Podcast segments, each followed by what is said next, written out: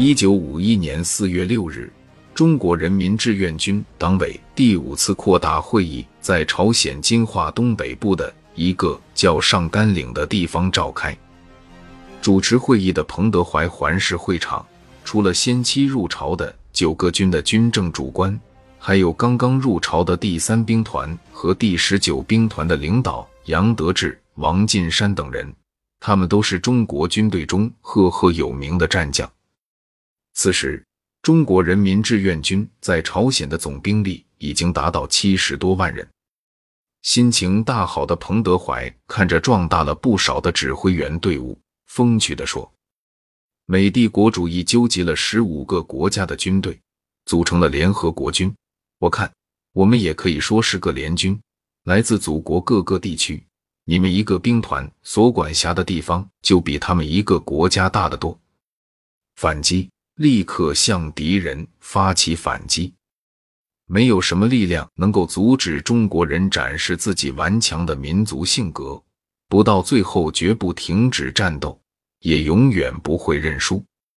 在让人不可忍受的拉锯战中，煎熬了近一年的朝鲜大地，即将迎来又一场影响世界格局的较量。这是一场在朝鲜战争历史上规模最大也最为惨烈的厮杀。中国人把这场战役称作抗美援朝第五次战役。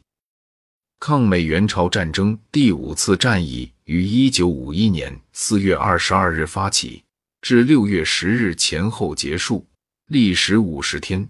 战役的结果是。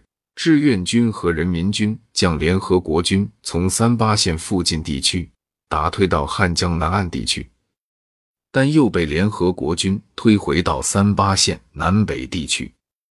志愿军和人民军共歼灭联合国军八点二万余人，自身作战减员八点五万余人。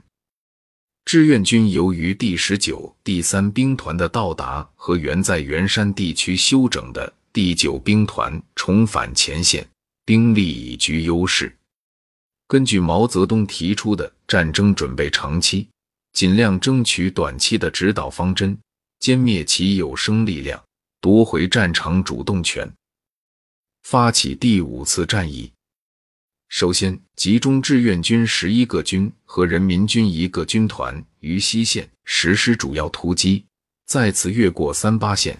直逼汉城，接着志愿军又转移兵力于东线，后中朝人民军队向北转移，至六月十日，战线稳定在三八线南北地区。第五次战役，志愿军共歼敌八万多人。